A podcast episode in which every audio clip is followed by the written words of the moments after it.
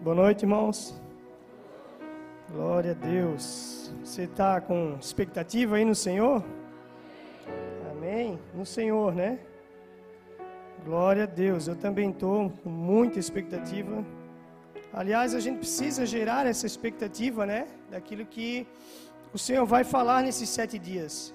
E é muito importante, se possível, participar dos sete dias, porque Deus não vai falar tudo hoje nem no último dia. É uma construção daquilo que ele vai iniciar hoje até o último dia, pra, principalmente para o nosso ano, que é o ano do romper. Amém? Hoje, dias de primícias são dias de fazer coisas que você nunca fez, né? O pastor incentiva a gente. Eu estava orando aqui de manhã, depois eu vinha, eu e Janine viemos à tarde um pouquinho. E eu estava orando aqui em cima, chegou uma hora que eu estava acariciando o leão da tribo de Judá ali. Aleluia. Depois eu cheguei aqui vi esse trono e Deus ministrou muito comigo que aquele que era, que é e que há de vir, vai vir nos buscar e um dia nós vamos nos assentar com Ele diante do trono da graça. Amém? Vai ser maravilhoso quando esse dia chegar. E vai ter valido a pena tudo que a gente viveu aqui nessa terra. Glória a Deus. Queridos, eu eu tenho uma palavra, eu queria que o Espírito Santo pudesse, né, liberar tudo aquilo que Deus ministrou comigo, eu vou tentar. E é muito pontual, assim, para aquilo que nós estamos vivendo. Deus falou comigo a respeito das primícias, nós vamos viver as primícias desse ano. E esse ano vai ser a primícia dos próximos dez anos. Isso é algo que Deus falou comigo, não sei se é para todos, mas eu quero compartilhar que o nosso posicionamento nesse ano vai determinar todo o nível da nossa influência nos próximos dez anos. E eu peguei isso para mim, né? E eu quero viver isso. E nós estamos numa transição, num, num tempo de romper e romper para uma, uma nova estrutura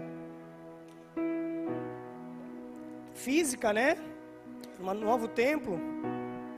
E o título, o tema, né? O, o, o que vai ser colocado na, na, na, frente da igreja mudou, né? O pastor recebeu a direção que é uma casa de paternidade, né, pastor? Para as nações. A conferência vai ser Pede-me e te darei as nações por herança. E eu quero falar um pouquinho em cima disso que o Senhor ministrou comigo, porque nós precisamos enxergar o Evangelho a partir, ou melhor, além dos óculos da denominação apenas, mas enxergar o Evangelho com os óculos do reino, amém? E o reino é todo mundo. Então, às vezes, Deus não vai usar você para ganhar o seu vizinho, como Algumas vezes a gente ouviu, ah, uma pessoa quer ser missionária, mas ela não ganhou nem o vizinho. Não, às vezes não vai ser você que vai ganhar o seu vizinho. Mas às vezes você vai ganhar uma multidão em outra nação. Porque depende do propósito de Deus e não daquilo que nós queremos fazer, como o Manassés abriu o culto. Nós devemos sim dar bom testemunho, pregar o Evangelho a todas as pessoas, principalmente aqueles que estão próximos de nós. Mas nós temos um chamado muito grande para as nações, uma responsabilidade com as nações. E não Quantos vão para as nações aqui? Levanta a mão. Quantos vão tocar nações? Todos nós, queridos. Porque quando nós olhamos para o Evangelho com os óculos de reino, a sua oração toca nações, independente se você pisar lá ou não. Então todos nós precisamos entender isso, que nós vamos tocar as nações nesses próximos dez anos. Amém? Eu queria que você abrisse em Isaías 54.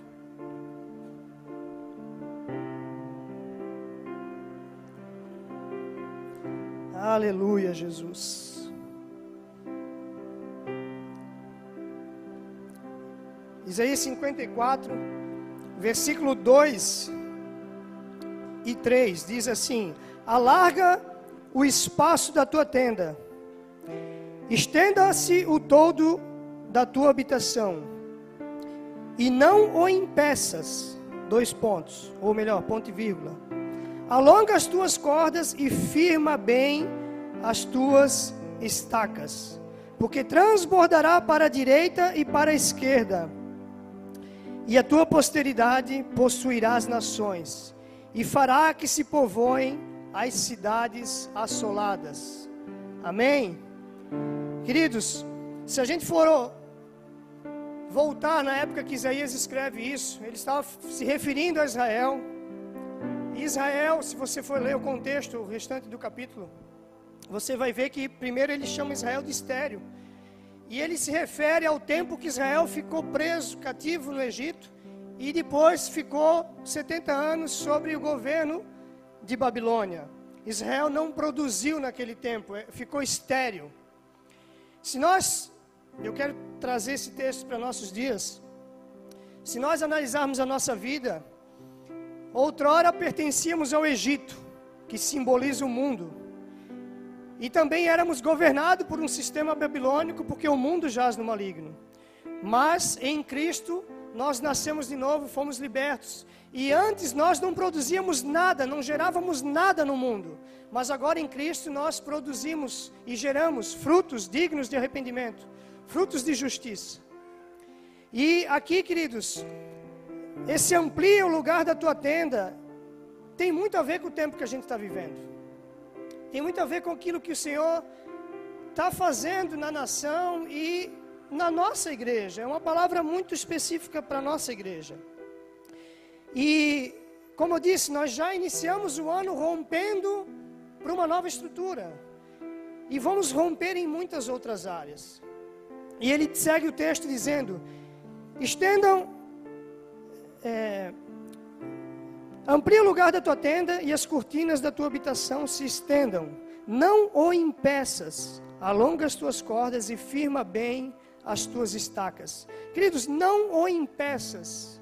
Como é que nós podemos impedir aquilo que Deus está construindo? Como é que nós podemos impedir aquilo que Deus está fazendo? Como é que nós podemos impedir a ampliação daquilo que Deus está fazendo através de nós? Na sequência do texto, ele diz: Alonga as tuas cordas e firma bem as tuas estacas. Estacas fala de fundamento. E o pastor né, deu uma introduçãozinha aqui, falou de fundamento, que é um tempo de fundamento, que é um dos motivos de Deus ter direcionado é, essa primícia ser ministrada pela área mestral, porque é um tempo de fundamento, em meio a tantos desvios doutrinários. E Queridos, uma igreja cujos fundamentos são fracos, as tendas começam a desabar. Então, querido, nós estamos entrando numa nova década. E estamos entrando num tempo de avivamento na nação. Mas toda década, quem tem mais de uma década de evangelho, sabe que junto com o avivamento também vem muitas outras coisas, muitos desvios, e algumas coisas já existem, a gente sabe, e elas vão ganhar proporção. Né? Não vou citar aqui muitas, só uma. uma delas é a, a chamada hipergraça, né? que na verdade não passa de uma desgraça. Porque o que é hipergraça, querido? A hipergraça é tirar a ofensa da palavra de Deus, do Evangelho. Porque o Evangelho ele é ofensivo. Por que, que ele é ofensivo? Porque ele é a verdade, e a verdade dói. A verdade confronta a nossa vida, mas ela é a palavra de Deus, ela é a perfeita vontade de Deus. E esse evangelho da hipergraça, ele tirou a ofensa do evangelho, tirando o que do evangelho? A cruz. Tirando a cruz do evangelho. Então, um evangelho sem cruz se torna um evangelho da hipergraça. A hipergraça, se você ouvir falar nisso, é um evangelho sem cruz. O que é um evangelho sem cruz? O evangelho sem cruz é o contrário do que Jesus disse. Jesus disse o quê? Aquele que quiser vir após mim, o que, que ele disse? Negue-se a si mesmo, tome a sua cruz e siga-me. E o evangelho sem cruz é aquele que quiser vir após mim, siga-me. É basicamente isso. Então, é um tempo de nós trazer de volta fundamentos para a igreja. E entenda uma coisa: nessa próxima década, é, tudo que foi feito até 2019 funcionou, mas não vai funcionar mais. Em que sentido? Todos esses desvios, querido, essas, esses é, apoios, essa, essas, essas buscas por um entretenimento, por um mecanismo, um método de crescimento que as igrejas aderiram, ela serviu por um tempo, não vai servir mais. E essas igrejas que aderiram a esses tipos de, de princípios equivocados, de métodos de crescimento, de é, entretenimento e algumas teologias equivocadas, elas vão começar a, a desabar. As suas tendas vão começar a desabar. E pessoas que são sensatas irão sair debaixo dessas tendas. Escute o que eu estou falando. Escreva isso. Anote. Por quê? Porque nós estamos vivendo os últimos dias da igreja na terra. Amém? E a Bíblia diz que nos últimos dias da igreja na terra haveria fome e sede do que? Da palavra de Deus. Então, querido, uma igreja fundamentada na palavra é uma igreja a qual o Senhor vai abençoar e vai alargar as tendas. E igrejas que entraram por esses caminhos, se elas não retrocederem e fizerem caminho de volta, as suas tendas vão começar a desabar e pessoas sensatas não ficarão debaixo delas. Procurarão lugar de fundamento, de segurança. Foi o que o Senhor me falou só para trazer uma introdução. E nós temos uma característica na nossa igreja, não somos perfeitos, mas nós temos como cabeça, anjo da igreja, um apóstolo que é um mestre também por excelência. E um dos encargos e responsabilidades e zelo de um apóstolo é zelar por fundamentos. E de, o zelo dos mestres é não negociar a verdade. Então, querido, você pode ficar sossegado que essa tenda não vai desabar. Essa tenda Deus vai ampliar não porque somos bons e perfeitos, mas porque somos fiéis à palavra dEle. E quando somos fiéis à palavra dEle, Ele é fiel a nós e Ele age através de nós. Então, queridos, o Espírito Santo vai começar a acrescentar à nossa igreja aqueles que hão de ser salvos nesses próximos anos. E nós temos que estar preparados para cuidar dessas pessoas. Por que, que o Espírito Santo vai acrescentar? Porque uma das coisas que nós procuramos viver e talvez podemos, pode ser sim que precisamos melhorar, sempre haverá uma necessidade de melhorar. Mas nós pelo menos procuramos viver Atos 2:42. Aleluia.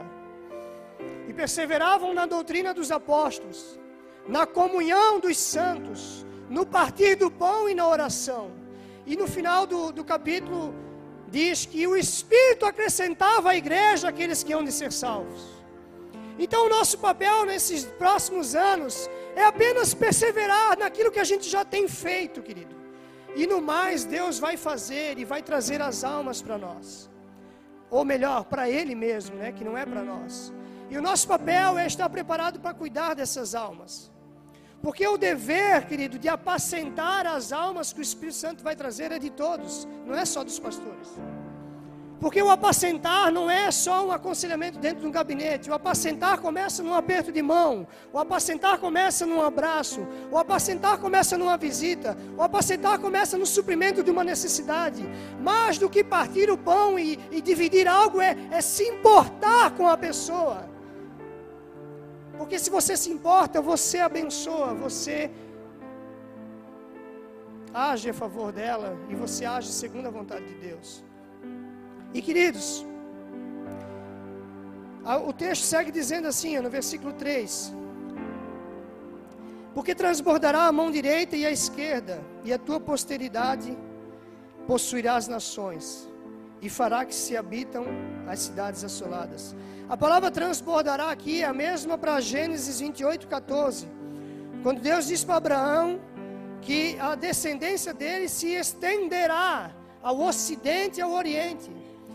Está falando não de um transbordar de bênçãos ou de algo financeiro, embora isso seja resultado de prática de princípios, mas está falando de um transbordar de almas, de vidas. Transbordarás a mão direita e a esquerda e a tua posteridade, ou seja, primeiro a casa. A mão direita e a esquerda fala da, da, daquilo que é palpável, daquilo que está próximo. Primeiro, nós vamos transbordar na cidade, depois tocar as nações.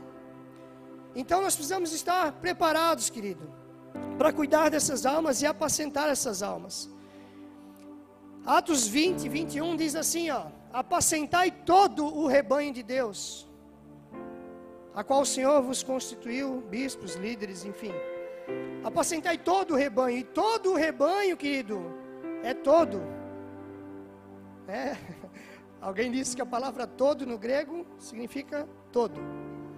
Ou seja, é a ovelha boa e a ovelha ruim. Ruim no sentido, a ovelha que não dá trabalho e a ovelha que dá trabalho. A ovelha que incomoda a ovelha que não incomoda. Todo rebanho é todo rebanho que é de Deus. E um dos princípios para se apacentar alguém não é amar a pessoa, é amar a Cristo. Jesus disse: Pedro, tu me amas? Sim, então apacenta minhas ovelhas. Não é, eu não tenho que amar a ovelha, eu tenho que amar a Cristo, porque se eu amar a Cristo, eu vou estender a mão para a ovelha. Se eu amar a Cristo, eu vou me compadecer da ovelha. E isso, como eu disse, não é um trabalho dos pastores apenas, é um trabalho do corpo em movimento. Aí sim, querido, existem algumas demandas que diz respeito ao nível pastoral que nós não temos é, bagagem ou para resolver. Mas o apacentar é para todos, a comunhão é para todos, o corpo é feito por todos, e o corpo precisa estar em funcionamento. E às vezes, querido, nós não vamos tocar todos, mas se todos trabalharem, todos serão tocados. Então é uma responsabilidade para todos nós. É, nós, como eu falei, somos uma igreja de fundamento apostólico. Cremos nos cinco ministérios, no encargo deles, é, é, fluímos neles. E uma igreja apostólica, ela enxerga o reino além dos óculos da denominação. Ela enxerga o reino, queridos, a partir dali para fora. Ela enxerga o reino no sentido de que a igreja é um lugar que a gente vem ter comunhão, aprender, ser polido para se tornar uma pérola e brilhar lá fora, resplandecendo Jesus. E como igreja apostólica, querido, nós fluímos apostolicamente. Talvez você nunca ouviu isso. Deixa eu falar uma heresia minha aqui. Depois você anota ali. Mas você vai compreender. Uma igreja apostólica flui, apostolicamente dentro dos cinco ministérios. Em que sentido, querido? Nós, os cinco ministérios são pessoas que Deus separa. Separa. Não é todos que são separados, mas todos fluem dentro dos cinco ministérios. Isso é importante entender. Deixa eu fazer um, um teatrinho aqui para você. Se eu pegar uma pessoa e eu evangelizar ela e eu falar de Jesus para ela, Qualquer um de nós que falar de Jesus para alguém vai estar fluindo evangelisticamente, amém? Amém? Então, depois de você evangelizar a pessoa, você falou de Jesus, ela, ela entendeu, se converteu, veio na igreja.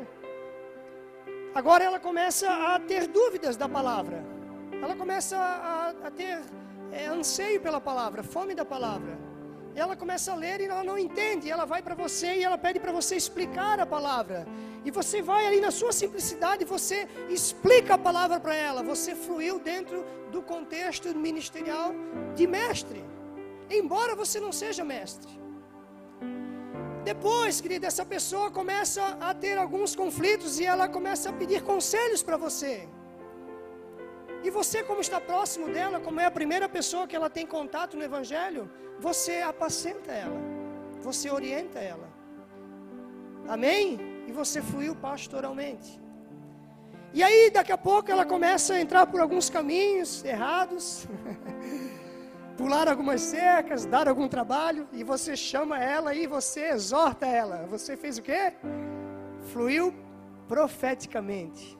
E aí ela entendeu o evangelho e agora ela caminha com as próprias pernas. Você fez o quê? Você gerou uma igreja. Então você fluiu apostolicamente no reino. Porque um dos papéis do apostolado é gerar igreja. E a igreja ela é orgânica, não é um templo. Então, se você entender que você está numa casa apostólica, você fluir apostolicamente, você, você é um instrumento de Deus para gerar igrejas, gerar pessoas em Cristo Jesus. E depois, querido, sim, ela vai passar por um processo de aperfeiçoamento e aí o Espírito Santo vai direcionar ela para as outras áreas a quais ela precisa ouvir e ser mentoreada, enfim, e aí Deus é que vai fazer as coisas. Então nós precisamos entender essa mentalidade apostólica que o aperto de mão lá no estacionamento contribui para a viagem do pastor lá na nação. Todas as coisas são feitas pelo corpo, não é, é, coletivamente, não apenas individualmente. Como dizia um ditado, uma andorinha sozinha não faz verão. Então é um, é um trabalho de unidade, querido. E a responsabilidade que Deus está colocando sobre nós para os próximos anos, principalmente na nossa cidade também, é muito grande. É muito grande porque nós viemos agora de um bar mitzvah, né? Bar mitzvah. De um tempo de 13 anos, um tempo de aniversário de 13 anos de igreja, um tempo de maturidade, um tempo de novas responsabilidades.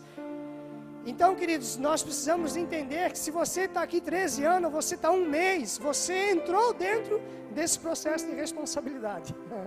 Você faz parte disso agora. Deus conta com você também. Você está entendendo? Glória a Deus. Versículo 3 ainda.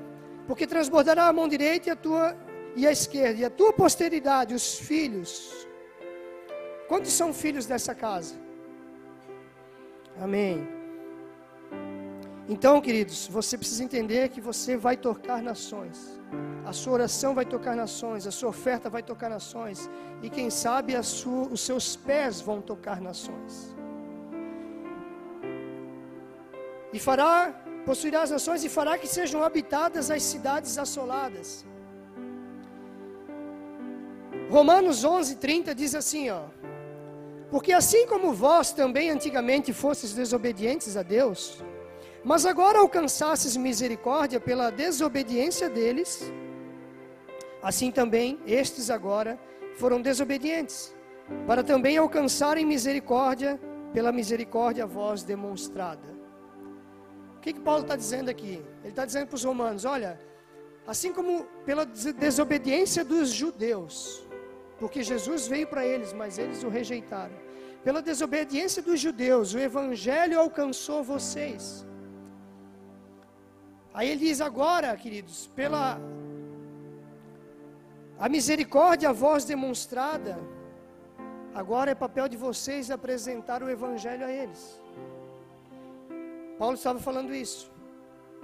E eu também quero trazer esse texto para hoje, porque se nós formos olhar para a história dos avivamentos, nós vamos saber que eles tiveram origem na Europa, amém? E da Europa foi para os Estados Unidos. E por causa do avivamento deles, nós que éramos desobedientes a Deus naquela época, por causa do avivamento deles, o evangelho chegou até nós. Mas agora eles se encontram em desobediência, querido. E pela misericórdia a nós demonstrada, é que agora é nosso dever transmitir novamente o evangelho a eles, a essas nações. É, se nós formos fazer, olhar para a história, de contexto geral da Europa, diz que dois rapazes, agora há pouco tempo, estavam na frente de uma catedral e tinha uma estátua bem grande de Jesus lá. E aí, dois jovens, um chegou para o outro e disse assim: Quem que é esse cara aí? Aí eu disse, ó, não sei, cara, mas eu acho que ele deve ter sido importante. Agora, recente, gente, recente, gente. Uma geração que não conhece Jesus. Então, queridos, nós como uma casa de paternidade, é nossa responsabilidade tocar essas nações. Tocar essas nações. E principalmente a Europa. Eu creio que futuramente, pastor, nós vamos estar tocando a Europa. Vamos sim. Porque é o, que Deus vai fazer, vai trazer avivamento para nós, para que nós possamos levar para eles, querido, não para nós ficarmos só para nós desfrutando. E quem entender isso, vai desfrutar disso, porque você, você pode ser como os discípulos a caminho de Emaús, ou você pode ser quem Jesus queria que eles fossem naquele momento, que é o que Jesus quer que nós sejamos hoje. O que, que é os, os discípulos a caminho de Emaús? Jesus, ele vai para a cruz, morre, ressuscita. E aí eles estão indo a caminho de Emaús, os dois discutindo sobre o que aconteceu. Jesus aparece no meio deles. E aí eles, poxa, tu, onde é que tu estava, cara? Eles falam para Jesus, tu não viste o que aconteceu? E eles não discerniram que era Jesus. E diz que chega a determinado momento, Jesus, eles param, eles montam uma tenda. E a Bíblia diz, querido, claramente, que Jesus queria ir adiante. Mas eles constrangeram Jesus a ficar na sua tenda. Ou seja, por misericórdia, Jesus entrou na tenda, se revelou a eles, depois desapareceu. Você pode ser um crente, como os discípulos a caminho de Emaús, que vai constranger Jesus a se adequar no seu padrão de vida. E por amor ele vai até fazer algumas coisas, você vai ser salvo. Ou você pode escolher ir além com ele. É você que escolhe. O convite dele era para ir além, mas eles decidiram ficar e constrangeram ele a se adequar no padrão de vida deles. Tem muito cristão hoje convencendo Cristo a se adequar no seu padrão de vida, buscando o evangelho apenas para si mesmo, para hoje. Mas há outros, querido, que Jesus está chamando para ir além. E é o que ele está chamando nós.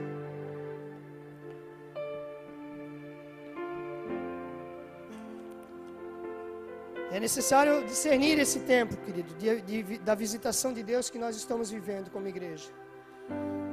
O que Deus está fazendo, o que Deus está apontando, revelando. É necessário discernir para fazer parte disso.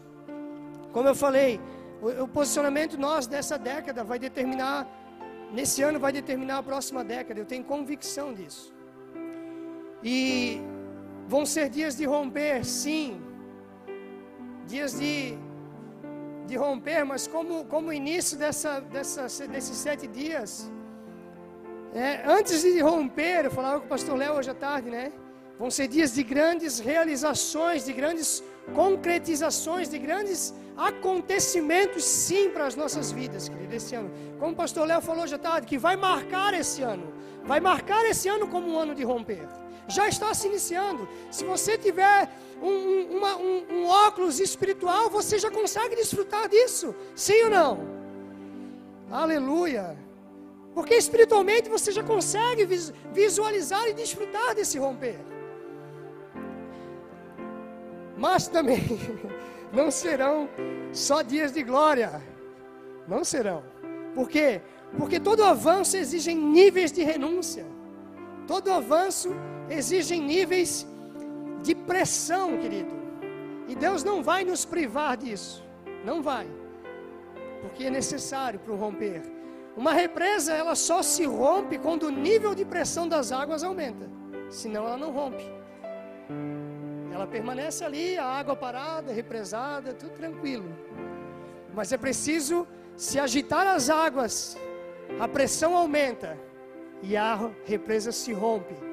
Lógico que falando de represa não é bom, né? Que uma represa se rompe. Eu estou trazendo essa, essa, esse exemplo para falar daquilo que Deus vai fazer nas nossas vidas. Antes do romper, exige alguns níveis de repressão. Talvez você já viveu lá nos outros anos esses níveis de pressão.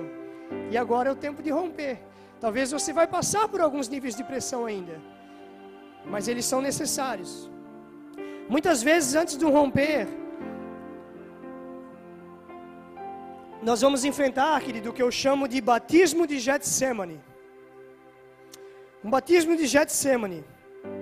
Entenda que para a gente ser semelhantes a Cristo, quantos querem ser semelhantes a Cristo? Quantos buscam isso? Esse é o nosso alvo.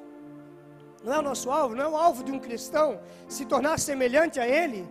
Mas para se tornar semelhante a Ele é preciso é, analisar os processos que Jesus viveu, que nós não, não vamos ser privados. Qual foi o primeiro processo que Jesus viveu? Rejeição. Foi o primeiro. É o primeiro que nós, quando nos convertemos, sofremos. Depois ele vai mais adiante, perseguição. Queriam matá-lo. Depois, é, calúnias, defamação, espancamento, sei lá, vários níveis, até chegar no Getsemane. Então nós não vamos ser privados de alguns, de alguns níveis também, querido. Porque, a não ser que a gente viva o Evangelho sem cruz. Porque o Evangelho de cruz vai nos levar para o Getsemane. Vai nos levar para o Getsemane, querido. E o que, que é o Getsemane? Aleluia. Getsemane era um lugar, querido, de uma pedra, não sei quem já foi, quem já viu, onde se botava um saco de azeitonas e era botado uma prensa em cima, uma, uma, uma pedra bem grande, e ela espremia aquelas azeitonas e aquela azeitona, o líquido saía por um, um, um canal, uma pedra, e ele enchia cântaros. E o primeiro azeite espremido era o melhor, e esses cântaros eram direcionados ao templo para alimentação, nutrição e iluminação dos veladores. Esse é o processo da azeitona, querido. Jesus, querido, ele, ele, ele sabia, quando ele estava indo para o Getsemane, ele sabia do processo que ele iria enfrentar. Mas ele sabia que dele seria espremido um, um óleo que faria com que ele se tornasse a luz do mundo e passaria a habitar em nós, porque ele disse que nós agora somos a luz do mundo. E queridos, quando nós passamos por processos de prensa, de nós é extraído o que tem de melhor, para que a gente venha brilhar. E a Bíblia diz que quando nós brilhamos, não se pode esconder uma cidade edificada sobre o monte. Não se coloca uma lâmpada debaixo do alqueire, mas coloca ela no alto, para que ilumine a todos, para que vejam as nossas obras e glorifiquem a Deus.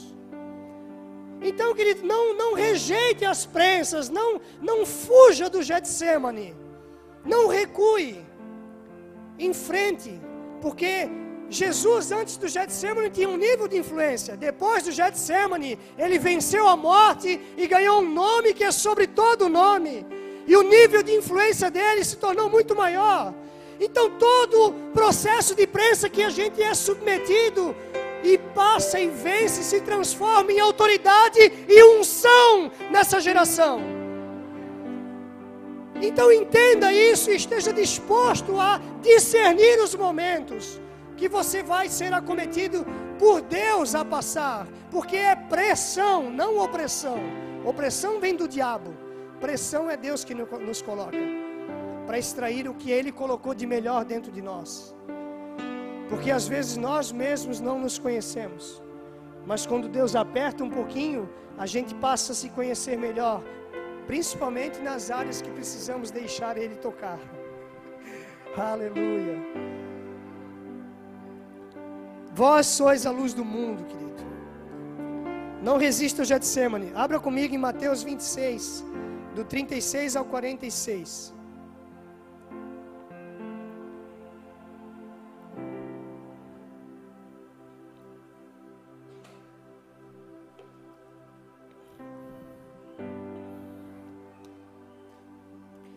Mateus 30, 26.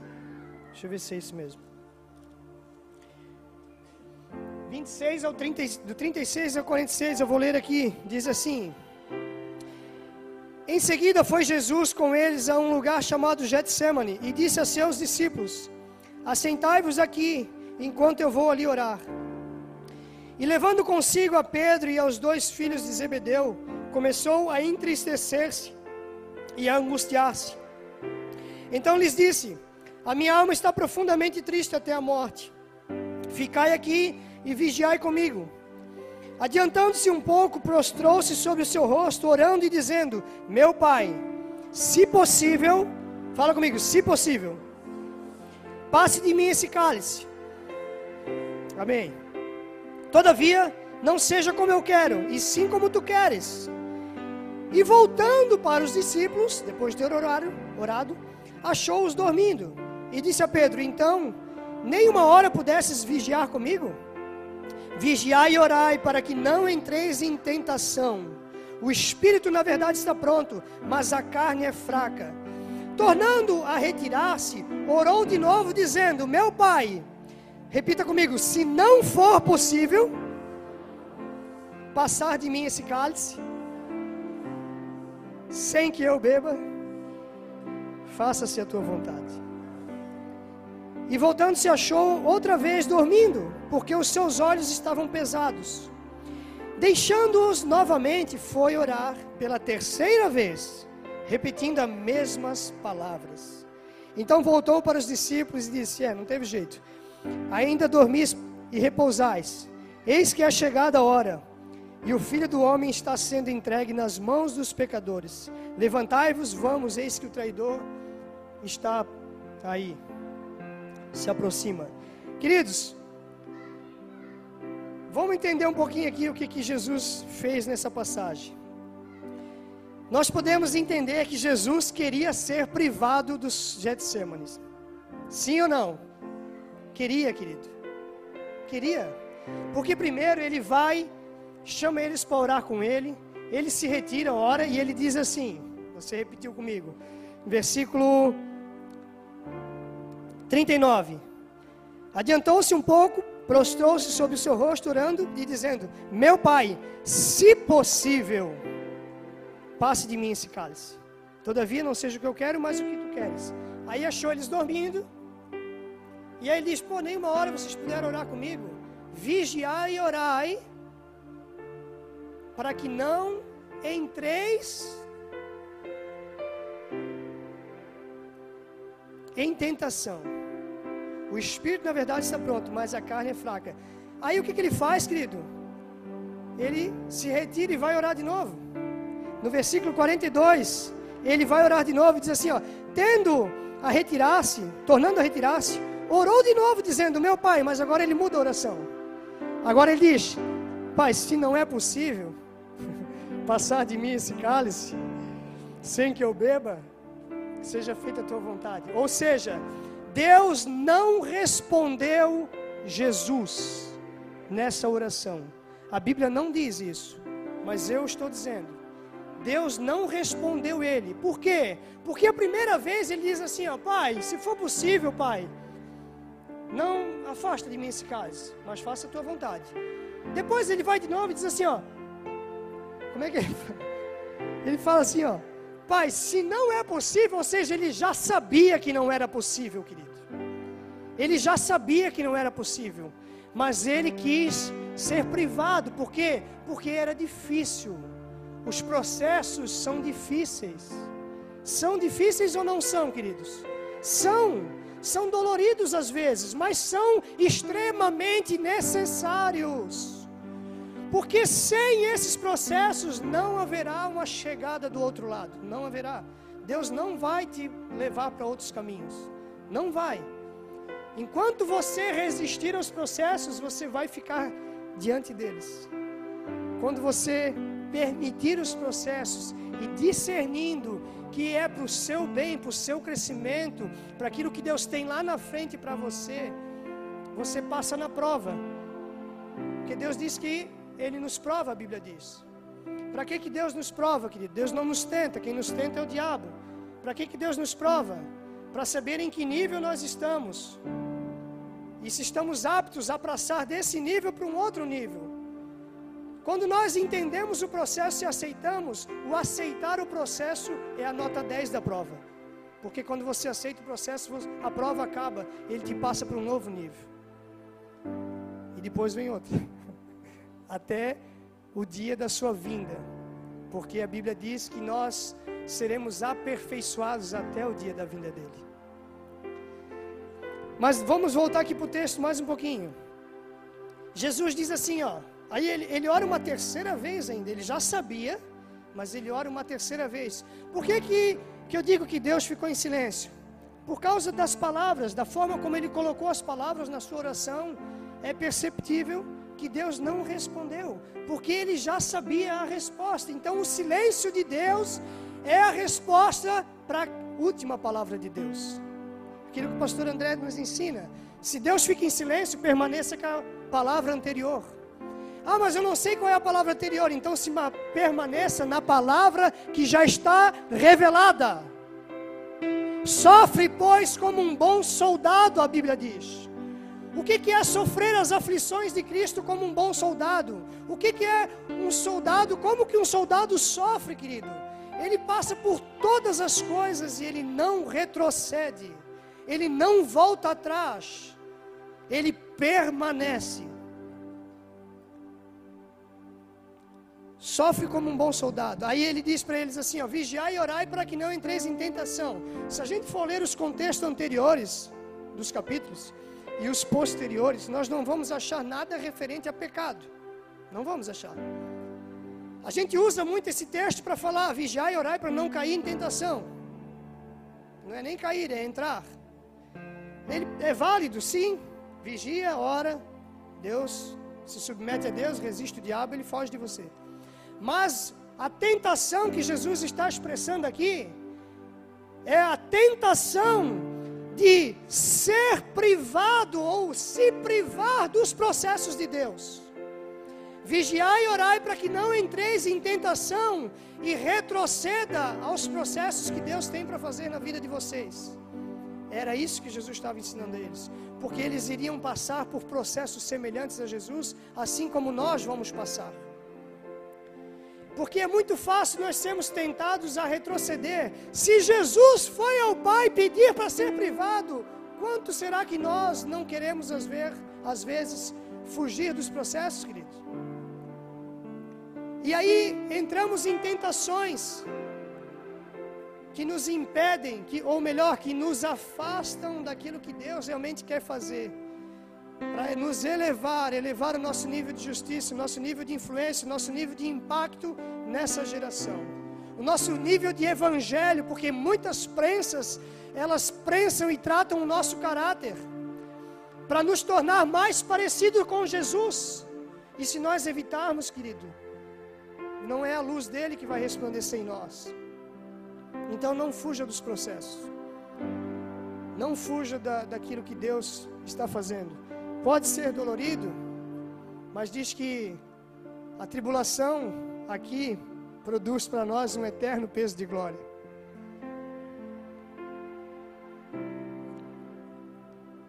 Tudo que você passar, produzido por Deus, vai se tornar em autoridade, querido. Porque assim como somos consolados, consolaremos. Eu só posso ministrar algo que eu já fui ministrado. Eu só posso libertar se eu já fui liberto. Eu só posso curar se eu já fui curado. Eu só posso tocar se eu me deixo ser tocado.